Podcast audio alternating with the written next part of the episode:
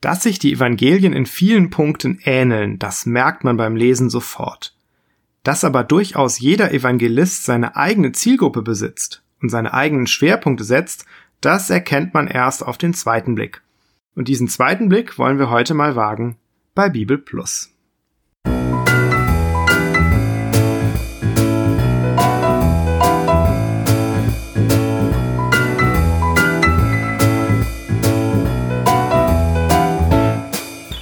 Herzlich willkommen bei Bibel Plus, dem Podcast rund um die Heilige Schrift und den christlichen Glauben. Wir haben beim letzten Mal gesehen, dass gerade die ersten drei Evangelien über das Leben Jesu aus einer ähnlichen Perspektive berichten und viele Gemeinsamkeiten aufweisen. Heute wollen wir uns anschauen, worin die Unterschiede liegen. Wie stellen Matthäus, Markus, Lukas und auch Johannes uns Jesus vor?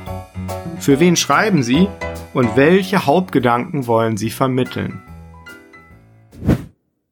Beginnen wir mit Matthäus. Seine Zielgruppe sind Judenchristen in Palästina.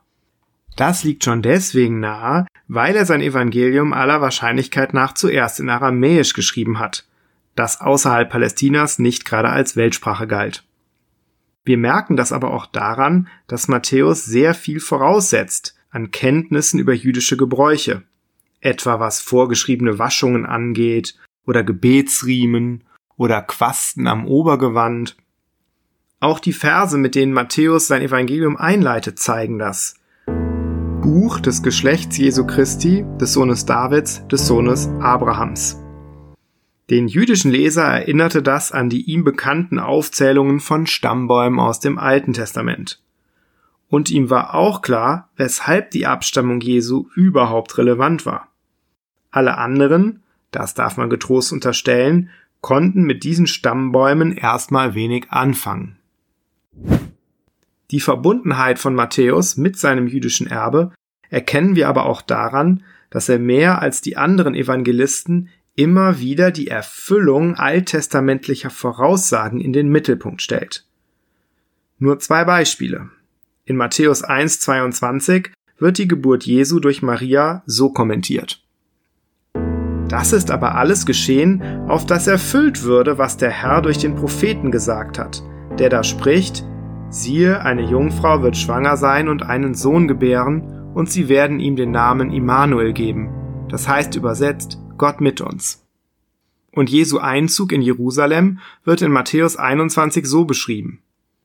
Das geschah aber, auf das erfüllt würde, was gesagt ist durch den Propheten, der da spricht, sagt der Tochter Zion, siehe, dein König kommt zu dir, sanftmütig und reitet auf einem Esel und auf einem Füllen, dem Jungen eines Lasttiers. Damit erklärt Matthäus nicht nur, wie zuverlässig die alttestamentlichen Schriften sind, sondern macht auch gleichzeitig deutlich, dass Jesus nicht nur einfach irgendein Wanderprediger war, der durch glückliche Zufälle überdurchschnittlichen Erfolg hatte. Nein, er stellt Jesus als den seit Jahrhunderten von den Propheten angekündigten und von Israel sehnlichst erwarteten Retter vor. Ebenfalls wichtig war Matthäus die Lehrtätigkeit Jesu, wie man sie auch von einem jüdischen Rabbi erwarten konnte.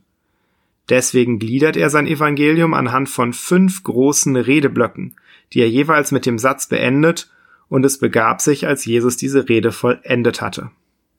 Bei diesen fünf Redeblöcken handelt es sich zum ersten um die Bergpredigt in Kapitel 5 bis 7 das ist wahrscheinlich der bekannteste Redeblock. Dann gibt es noch die Missionsrede und die Aussendung der Jünger, die Himmelsreichgleichnisse und die Weisungen an die Jünger und die Weherede über die Pharisäer und die Endzeitrede. Markus dagegen richtet sein Evangelium an heidnische, wahrscheinlich vor allem an römische Leser. Dafür spricht etwa, dass Johannes Markus nach der altkirchlichen Überlieferung als Dolmetscher von Petrus wirkte, der die Predigten des Petrus auf Wunsch der römischen Gemeinde aufschrieb. Inhaltlich sehen wir das zum Beispiel daran, dass Markus die wenigen jüdischen Sitten, die er erwähnt, auch erklärt. Ein Beispiel dafür findet sich etwa in Markus 7. Und es versammelten sich bei ihm die Pharisäer und einige von den Schriftgelehrten, die aus Jerusalem gekommen waren. Und sie sahen, dass einige seiner Jünger mit unreinen, das heißt ungewaschenen Händen das Brot aßen. denn die Pharisäer und alle Juden essen nicht, wenn sie nicht die Hände mit einer Handvoll Wasser gewaschen haben und halten so an der Überlieferung der Ältesten fest. Und wenn sie vom Markt kommen, essen sie nicht, bevor sie sich gewaschen haben. Und es gibt viele andere Dinge, die sie zu halten angenommen haben, wie Becher und Krüge und Kessel und Bänke waschen. Wenn Markus aramäische Begriffe verwendet, dann übersetzt er sie. Das wäre nicht nötig gewesen, wenn er sich an Juden richtete, denn Aramäisch war die Alltagssprache in Judäa und Umgebung. So übersetzt Markus etwa in Markus 5,41, dass Talita cum Mädchen steh auf bedeutet. Und in Markus 7, Vers 11 erklärt er Korban als das soll eine Opfergabe sein. Warum kann man vermuten, dass Markus besonders römische Leser im Blick hatte? Dafür könnte die Wortwahl sprechen, denn Markus entscheidet sich für römische Wörter, für die es auch griechische Übersetzungen gegeben hätte. Etwa in Markus 12 Census für Steuer oder in Markus 15 Centurio für Hauptmann. Und Markus verwendet die römische Zeiteinteilung, wenn er etwa in Markus 6 die Zeit mit um die vierte Nachtwache angibt. Für eine vor allem römische Leserschaft spricht auch die sonstige Erzählweise des Markus. Denn Markus schreibt sehr spannend, benutzt immer wieder das Wort sogleich, um Tempo in seine Erzählung zu bringen und fokussiert sich auf die Wundertaten Jesu. Das passt am ehesten zu den Römern, die im Gegensatz zu den Griechen auf philosophische Überlegungen weniger Wert legten und sich am ehesten durch Taten beeindrucken ließen. Jesus selbst ist bei Markus vor allem der gehorsame Diener. Während sich die ersten acht Kapitel bis zum Bekenntnis des Petrus auf die mächtigen Taten Jesu konzentrieren, liegt der Schwerpunkt im zweiten Teil auf dem kommenden Leiden und der Kreuzigung. So zeigt uns Markus Jesus als den Knecht Gottes, der sich bewusst dem Leiden stellt, um die Menschen zu retten.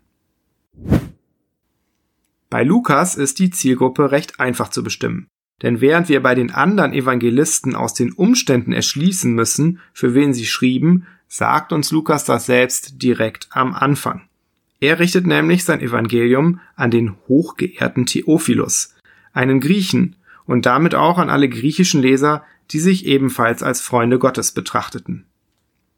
Deswegen arbeitet sich Lukas im Stammbaum Jesu nicht nur bis Abraham vor, wie Matthäus, sondern gleich bis Adam. So zeigt Lukas, dieser Jesus geht nicht nur die Juden etwas an, sondern die gesamte Menschheit. Und dieses Thema zieht sich auch durch sein ganzes Evangelium. Die Geburt Jesu datiert Lukas anhand eines römischen Kaisers und eines Statthalters. Hier wird auch der historische Anspruch von Lukas deutlich. Das ist der Text, mit dem traditionell die Weihnachtsgeschichte beginnt. Es begab sich aber zu der Zeit, dass ein Gebot von dem Kaiser Augustus ausging, dass alle Welt geschätzt würde. Und diese Schätzung war die allererste und geschah zu der Zeit, da Quirinius Statthalter in Syrien war. Wenn die Engel erscheinen, dann singen sie von der Freude, die allem Volk widerfahren wird. Wir hören von Simeons Freudenrede über Jesus, in der Simeon Jesus ein Licht nennt, das die Heiden erleuchtet. Und in diesem Sinn betont Lukas auch immer wieder, dass Jesus wirklich allen Erlösung bringt. Der Sünderin, die ihm die Füße küsst, einem Betrüger und Ausbeuter wie Zachäus und selbst dem Verbrecher am Kreuz. Dass Lukas Jesus als Repräsentant der ganzen Menschheit als vollkommenen Menschen darstellen will, das zeigt auch der Titel Menschensohn, den Lukas permanent insgesamt 27 Mal gebraucht. Als dieser Menschensohn kümmert sich Jesus um die Menschen, und zwar um alle Menschen, um Kinder, Samariter, Römer, Prostituierte, Zöllner, Kranke, um Arme und Reiche, um Angesehene und Verachtete. Und am Ende des Evangeliums fordert Jesus die Jünger auf, unter allen Völkern Buße zur Vergebung der Sünden zu predigen. Wie die Jünger das dann umsetzen, das erfahren wir in der Apostelgeschichte desselben Autors. Ein weiterer Schwerpunkt bei Lukas sind die Gleichnisse Jesu. Lukas berichtet von 28 der insgesamt 40 überlieferten Gleichnisse. und 15 davon finden sich ausschließlich bei ihm. Hätte Lukas sein Evangelium nicht geschrieben, dann wüssten wir nichts von dem barmherzigen Samariter und vom verlorenen Sohn. Ja, selbst die Himmelfahrt Jesu gehört zum Sondergut des Lukas, also zu den Berichten, die wir in anderen Evangelien nicht finden. Das gilt auch für die neun von Lukas exklusiv erwähnten Gebete, darunter drei, die in der katholischen Liturgie ganz wesentlich sind. Der Lobgesang des Zacharias, das sogenannte Benediktus, der Lobgesang der Maria, lateinisch Magnificat, und das Nunc Dimittis, das Lob des Simeon, von dem wir gerade schon gehört hatten. Bleibt noch Johannes. Johannes richtet sich mit seinem Evangelium an die Gemeinde Jesu, seien es Judenchristen in der Zerstreuung oder Heidenchristen in Ephesus. Johannes berichtet sehr viel über Reden und Belehrungen Jesu, die vor allem für die Gemeinde interessant sind. Zum Beispiel, wenn er über das Kommen des Heiligen Geistes und über dessen Wirken spricht. Oder über die Beziehung der Gläubigen zu Jesus. Dazu benutzt er ganz bekannte Bilder, etwa von Jesus als dem Weinstock und seinen Nachfolgern als den Reben, die in ihm bleiben sollen, oder von Jesus als dem guten Hirten und seinen Nachfolgern als den Schafen, die seine Stimme hören und ihm folgen. Außerdem lässt sich Johannes Zeit, um Einzelgespräche Jesu zu schildern, die schon fast seelsorgerlichen Charakter haben. Dazu gehört etwa das Gespräch mit Nikodemus, der Jesus in der Nacht besucht das Gespräch mit der Samariterin am Jakobsbrunnen oder auch die Aussprache mit Petrus am See Tiberias. Damit beweist Johannes übrigens auch, dass er Jesus sehr nahe stand und Augenzeuge selbst solch intimer Momente gewesen ist. Insgesamt aber stellt kein Evangelist die Göttlichkeit Jesu so heraus wie Johannes. Er zeigt immer wieder, dass Jesus als Gottes Sohn eine ganz besondere Beziehung zu Gott dem Vater hat und auch von Ewigkeit her hatte. So erklärt er gleich zu Beginn seines Evangeliums, dass Jesus das Wort ist, das am Anfang bei Gott war und selbst Gott ist. Und nicht nur das, alles ist durch Jesus geschaffen und er ist das wahre Licht, das die Menschheit erleuchtet. Die Welt ist sein Eigentum, und er nahm menschliche Gestalt an, um unter uns zu wohnen. Und so können wir an Jesus die Herrlichkeit Gottes sehen. Von seiner Fülle haben wir alle genommen, Gnade um Gnade, schreibt Johannes. Von welchem bloßen Menschen ließe sich das sagen? Um diese Gottessohnschaft zu unterstreichen, überliefert uns Johannes auch die Ich bin Worte Jesu. Vom Weinstock und dem guten Hirten haben wir schon gehört. Jesus sagt aber auch von sich, ich bin der Weg, die Wahrheit und das Leben. Niemand kommt zum Vater außer durch mich. Und er sagt, ich bin die Auferstehung und das Leben. Wer an mich glaubt, der wird leben, auch wenn er stirbt. Welcher bloße Mensch kann so etwas behaupten? Immer wieder wird im Johannesevangelium deutlich, dass in Jesus Gott selbst auf die Erde gekommen ist. Ich und der Vater sind eins, sagt Jesus. Und Johannes unterstreicht dieses Bild, indem er zwei besonders eindrückliche Wunder Jesu berichtet, nämlich die Heilung eines Blindgeborenen, ganz großartige Geschichte, und natürlich die Auferweckung des Lazarus von den Toten. Jesus, so die Botschaft von Johannes, behauptet nicht nur Licht und Leben zu sein, er bringt auch tatsächlich Licht und Leben. Soweit die kurze Übersicht über die Unterschiede zwischen den Evangelisten. Matthäus richtet sich vor allem an Juden und stellt Jesus als den lange angekündigten Messias und König vor. Markus richtet sich an Römer und legt viel Wert auf die mächtigen Wunder Jesu und stellt ihn doch gleichzeitig als gehorsamen Diener dar, der die Sünden der Welt trägt. Lukas richtet sich an Griechen und beschreibt Jesus als vollkommenen Menschensohn, der allen Menschen Erlösung bringen will. Und Johannes schließlich schreibt an die Gemeinde und macht wie kein zweiter deutlich, dass Jesus der menschgewordene Sohn Gottes ist. Nachdem wir jetzt gesehen haben, wo der Schwerpunkt der jeweiligen Evangelisten liegt, sollten wir zum Schluss das Augenmerk darauf richten, dass diese trotz aller Unterschiede letztlich dasselbe wollen. Vom Leben und Sterben eines jüdischen Predigers namens Jesus von Nazareth erzählen, dessen Geschichte mit seinem Tod nicht endet, sondern erst anfängt.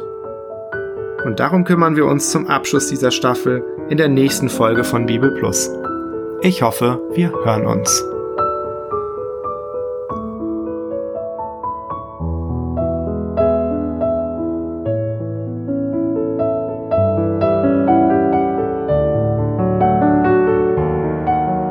Das war Bibel Plus, der Podcast rund um die Heilige Schrift und den christlichen Glauben. Weitere Informationen und Kontaktmöglichkeiten finden Sie im Internet unter www.bibel.plus.